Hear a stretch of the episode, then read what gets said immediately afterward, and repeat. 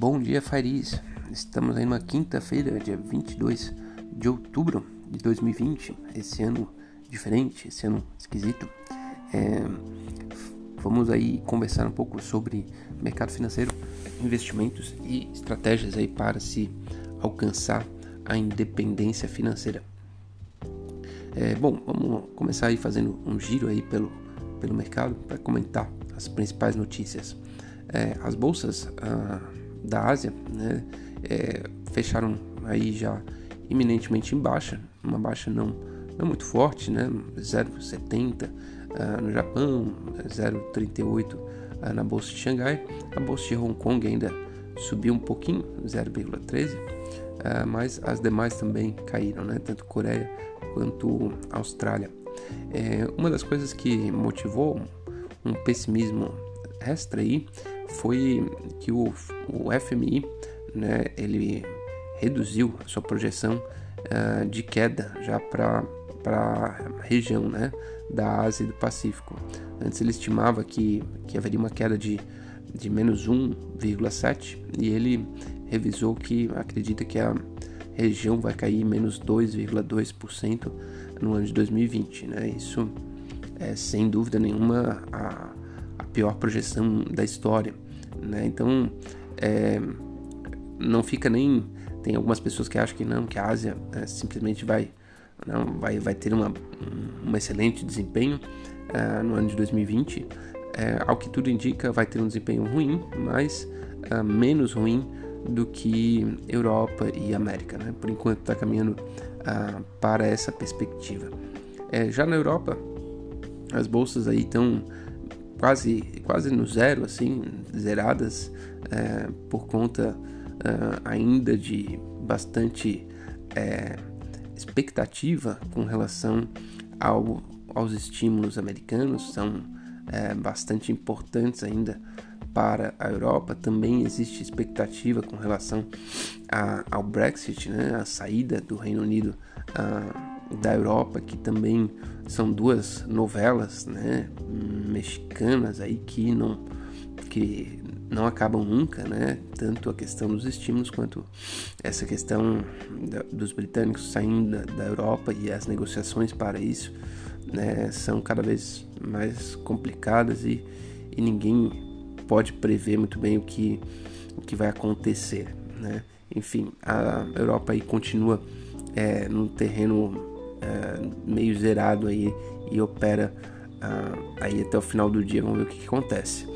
É, já Estados Unidos tá principalmente é, negativo, né? Já também na margem, é, mas também o que move principalmente os Estados Unidos é essa perspectiva aí do, do anúncio de que se vai ou não conseguir colocar esses estímulos que agora é, estão as negociações estão girando em torno de 1,9 trilhão uh, de dólares para que né, para ser injetado na economia tanto para pessoas físicas quanto pessoas jurídicas enfim auxílio aos, aos estados e, e, e assim uma diversa, diversidade de coisas que a gente que é muito parecido com o que a gente vê aqui no Brasil também, é, mas lá eles têm um pouco mais de bala na agulha, né, para ir um pouco mais mais forte. Essa é, é a, a verdade mesmo, né?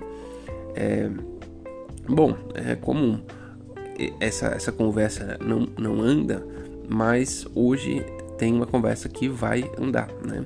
E é a conversa do debate. Né? Eu acredito uh, que vai ser o, o, o último realmente debate entre os dois presidente, os dois candidatos a presidente no, nos Estados Unidos, né? Vai ser, vai ser em Nashville e, e dessa, dessa vez é, é muito possível, né? Que uh, haja uma temperatura uh, elevada, porém com foco em conteúdo, né?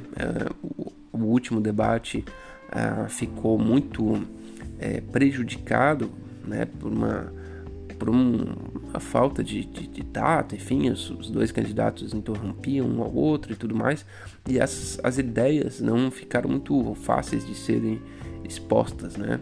É, da forma como se acredita que vai andar o debate hoje, é, eles vão ter que é, se se ater ao tempo e tentar é, encadear boas respostas dentro do tempo, né? Não adianta se não conseguiu responder bem tentar é, ultrapassar o tempo do outro candidato.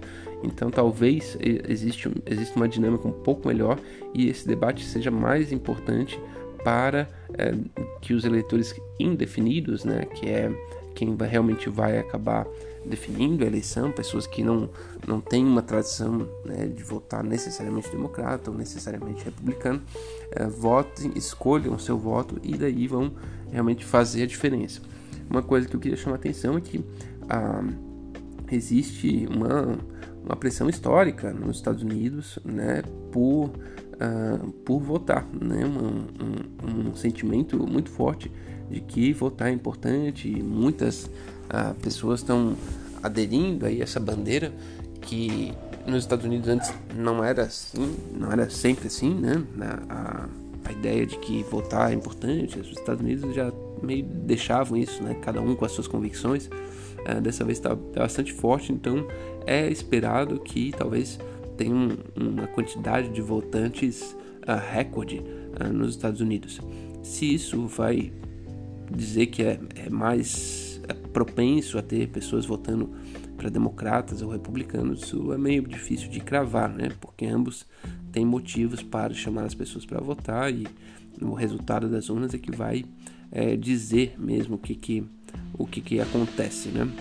É, bom, hoje também tem, é, vai sair o relatório né, das pessoas que aplicaram para o, o, desemprego nos Estados Unidos, né? Semana passada é, se teve um, uma, uma expectativa frustrada negativamente, em algumas semanas é negativamente, outras semanas é positivamente, mas é, se vê né, um, uma expectativa de, de que 870 mil pessoas tenham aplicado para o, segundo, para o seguro-desemprego nos Estados Unidos na última semana. Né? Se os resultados ah, mostrarem mais gente, é, existe uma pressão né, é, vendedora, né, uma pressão de queda da bolsa, porque a economia está um pouco pior do que se imagina. Se tiver abaixo desse nível, fica uma pressão, uma pequena pressão, né, para que as bolsas subam. Né? Então, vamos ver aí o que, que acontece com relação ao desemprego nos Estados Unidos. Bom, fazendo esse giro, né, vamos voltar aí para o Brasil.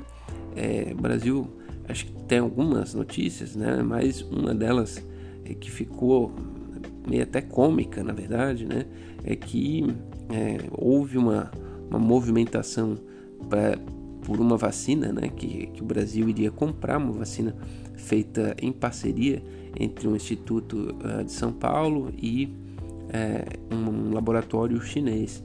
Uh, parece que essa vacina estava né, em, em, termos de pesquisa avançada e, e, isso o, o, governador de São Paulo estava ali meio que pressionando o governo federal, né, se eles iriam entrar na vacina ou não, porque o governo de São Paulo necessariamente vai ter vacina, essa vacina, né, caso ela funcione, vai ser muito bom para os paulistas, né, a princípio. É, então houve essa pressão e, os, e, o ministro da Saúde falou: não, a gente vai comprar sim essa vacina, a gente vai comprar várias vacinas e essa é uma das que a gente vai comprar 46 milhões de doses. É, ok, enfim, né, vamos vacinar em breve, já vai entrar no calendário de vacina. É, só que o Bolsonaro também parecia, né, o presidente parecia que estava também nesse barco, mas depois ele sentiu uma pressão da internet, né, de, de seguidores e dizendo que estavam com medo da China, dominação chinesa e não sei mais o que, enfim. E daí o presidente foi no Twitter e falou que, que a vacina não será comprada, que as pessoas que publicam essas coisas é, podem é, são é traição, assim uma coisa bem esquisita, né? Enfim, bem difícil de compreender. É, quer dizer, a gente entende, né? Mas, é, enfim, é um, normalmente, é, né, nesses, nesse momento, a gente fica imaginando ó, uma vacina, se funcionar, né? Se funcionar, tá ótimo, né? não importa nem de onde que veio, né? Mas essa parece que não é o, o pensamento aí do presidente. Também tem questões políticas por trás disso, né? Um pode capitalizar, enfim. É, mas, resumindo, é, parece que essa vacina saiu do radar e, e, houve uma politização da vacina antes dela ser liberada, né? Também vai saber se ela vai estar realmente disponível, né? É, bom, é, a parte isso, né? Tem uma, uma coisa que eu venho falando, né? É, constantemente aí que é a questão do, do orçamento do ano que vem. Até agora não temos orçamento para o ano que vem, né? Estamos aí no final de outubro de 2020 e a gente não sabe como é que vai ser uh, 2021. É, estava numa uma negociação, enfim, para tentar encaixar é, uma, um, uma folga orçamentária para aumentar a política né, de, de redistribuição de renda lá através do, do Renda Brasil, não sei o que, e, essas coisas patinaram. Houve um acordo entre o Executivo e o Congresso para votar isso após as eleições, mas agora já está existindo um movimento é, no Congresso para votar isso após as eleições para o Congresso, que ocorrem no começo de fevereiro. É uma coisa bem impressionante, né? A gente estaria votando o orçamento de 2021 já no segundo, talvez no terceiro mês de 2021. Né? É, uma, é uma situação que, né, enfim, pode gerar aí algum, algum revés. Parece que isso já aconteceu no Brasil em outros momentos, mas não é algo nem um pouco comum. Né? Então vamos, vamos ver o que, que, vai, o que, que vai acontecer. Resumo da ópera é que o governo vai ter que achar espaço no orçamento, não tem que fazer. Né? Então esse espaço pode ser achado via aumento de imposto ou né, redução de gasto.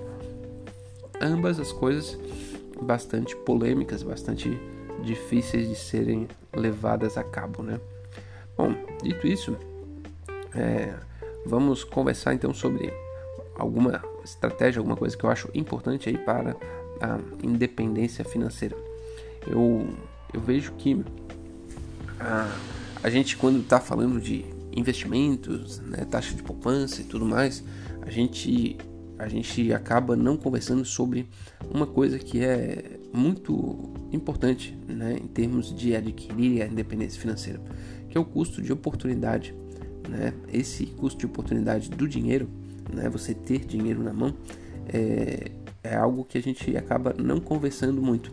E o sistema financeiro, ele normalmente gosta que a gente esteja é, 100% alocado, né? 100% alocado em investimentos, né? E isso, às vezes, é, pode não ser tão bom assim, né? Você ter é, uma quantidade de dinheiro é, com bastante liquidez, né? E, assim, sem descartar a hipótese de deixar um dinheiro, uma, uma parte do dinheiro na poupança, uma parte do dinheiro na conta corrente.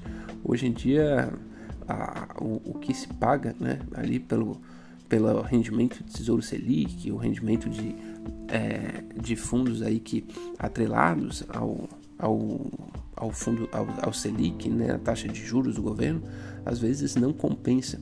Mas por que, que eu digo que esse custo de oportunidade ele é, é interessante? Né? É, ele é interessante porque depois que você é, começa a, a a dividir né, os seus investimentos em várias, em várias ativos diferentes, né? Alguns ativos financeiros, alguns ativos físicos. É, você e você e passa o tempo, você percebe que existem ciclos de, de, de oportunidade em cada um deles. Né? A bolsa sobe, depois estagna e fica um tempo estagnada. É, fundos, daí fundos imobiliários também é, tem um ciclo um pouco diferente também da, da das ações, né? E também sobem às vezes caem e, né? e dão oportunidade de compra.